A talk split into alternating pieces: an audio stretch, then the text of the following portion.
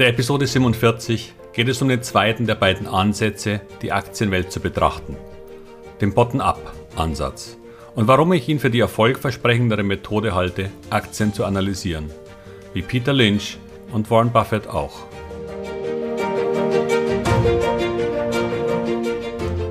Herzlich willkommen, moin und Servus beim Podcast Aktien verstehen und erfolgreich nutzen. Mein Name ist Wilhelm Scholze. In diesem Podcast erfahren Sie, wie Sie das Instrument Aktie für Ihre Geldanlagen richtig einsetzen und dabei den Großteil der Profis hinter sich lassen können. Wie Sie teure Fehler vermeiden und am Wachstum der innovativsten Firmen der Welt partizipieren. Tipps gibt's viele. Hier geht's ums Know-how. Letztes Mal sprach ich vom Top-Down-Ansatz zur Auswahl von Aktien. Von der Weltkonjunktur zu Ländern über Branchen auf einzelne Aktien zu kommen, ist hier das Ziel. Heute geht es den umgekehrten Weg. Wir schauen uns den Bottom-up an. Ganz grundsätzlich sind beide Ansätze, also auch der Top-Down, gar nicht auf Aktien begrenzt. Sie gelten als Betrachtungsmethoden von Prozessen und wollen die Realität durch Modelle beschreiben. Dabei werden sie in allen möglichen Bereichen eingesetzt. Im Grunde geht es beim Bottom-up um eine Betrachtung vom Speziellen zum Allgemeinen. Aber für den Aktienbereich stimmt aus meiner Sicht der Begriff nur begrenzt. Bei Aktien fängt man gleich mit dem einzelnen Unternehmen an. Aber eigentlich geht es danach gar nicht mehr um das Ab. Denn das würde ja bedeuten, dass wir alle Unternehmen einzeln analysieren und daraus Branchen, Länder und die Weltkonjunktur ableiten würden. Doch keiner fängt mit der Allianz an und arbeitet sich durch hunderte deutsche Aktien hindurch bis Zalando, um daraus das Konjunkturgestehen Deutschlands abzuleiten. Das tut dieser Ansatz natürlich nicht, sonst hätten wir viel zu tun. Nein, im Grunde geht es im Aktienbereich darum, gleich zum Kern vorzustoßen und das einzelne Unternehmen, in das Sie investieren wollen, direkt zu analysieren. Das bedeutet nicht, sich ausschließlich um die Bilanzkennzahlen von Unternehmen zu kümmern und eine Art Number Crunching zu betreiben. Das ist der etwas flapsige Ausdruck des Auseinandernehmens und Analysierens der gesamten Einzelaktienkennzahlen. Natürlich gehört das auch dazu, aber es bleibt nicht dabei. Auch beim Bottom-up wird auf die Konkurrenz, die Branche, die Marktgröße und die Wachstumsraten geschaut, aber eben nicht von oben, sondern aus Sicht des einzelnen Unternehmens.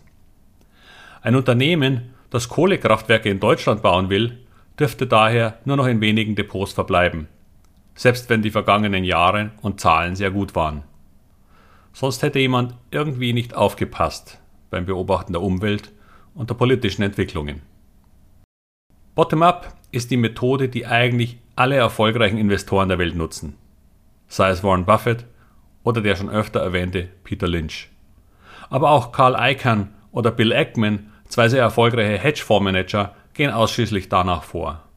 Sie können die Liste quasi endlos fortsetzen, weil erfolgreiche Investoren dieser Art eben in Unternehmen investieren und nicht in Märkte. Dieses in Märkte und Länder investieren ist im Grunde eine Erfindung der Banken. Das kann man mit volkswirtschaftlichen Zahlen schön in Grafiken darstellen und dann kommt man eben darauf, dass Asien über- oder untergewichtet werden sollte.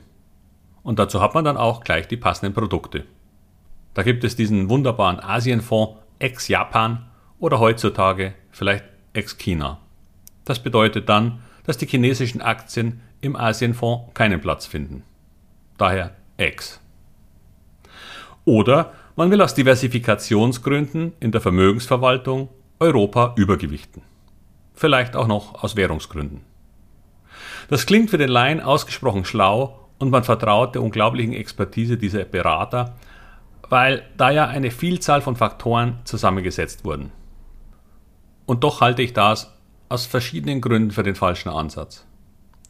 Erstens, die Bank, die in einer ausgefeilten volkswirtschaftlichen Abhandlung bestimmte Länder bevorzugt, kann sich auf diese Weise aus jeder Einzelaktienbetrachtung herausziehen und sehr schön entsprechend teure Vorprodukte anbieten. Und da diese ja eine Mischung von vielleicht Hunderten von Unternehmen sind, ist man aus jeder Einzelverantwortung raus. Und zweitens, man vernachlässigt mit diesem Ansatz die unterschiedliche wirtschaftliche Entwicklung verschiedener Branchen oder auch die Fähigkeit eines Managements. Ja, der Fondsmanager kann einzelne Aktien über- oder untergewichten, um einen Index zu schlagen, sofern es für dieses Produkt überhaupt einen gibt. Aber auch wenn, dann wird er schon, um seinen Job zu behalten, keine großen Wetten eingehen, die irgendwie von der Market Cap abweichen. Denn da hätte er zwar jedes Risiko, aber wenig Belohnung davon. Also warum dann? Banken geben im Grunde für Privatanleger gar keine Anlageempfehlungen für Einzelaktien mehr ab. Das Risiko ist ihnen zu hoch. Und man muss zu ihrer Verteidigung sagen, das stimmt sogar. Die Verbraucherschutzgesetze sind so streng geworden, dass jede Empfehlung ein Risiko darstellt. Wenn eine Bank Daimler-Aktien empfehlen würde und die fallen aus irgendwelchen Gründen, dann kämen einige Zeitgenossen, die schönes Geld mit anderen Ideen verdient haben, sofort auf die Idee, die Bank für diese Empfehlung zu verklagen. Ich übertreibe hier vielleicht ein wenig, aber im Grunde ist das schon so. Dabei ist jede Aktienempfehlung, und das gilt für alle, also auch die in Zeitschriften, immer nur eine Zeitpunktbetrachtung. Schon die Analyse kann da falsch sein, aber das ist nur der eine Aspekt.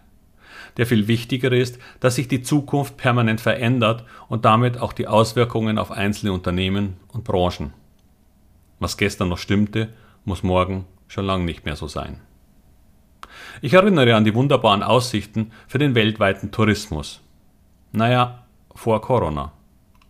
Solche Dinge passieren und Sie als Aktieninvestor können nun nicht die Bank für fallende Kurse bei Lufthansa verantwortlich machen.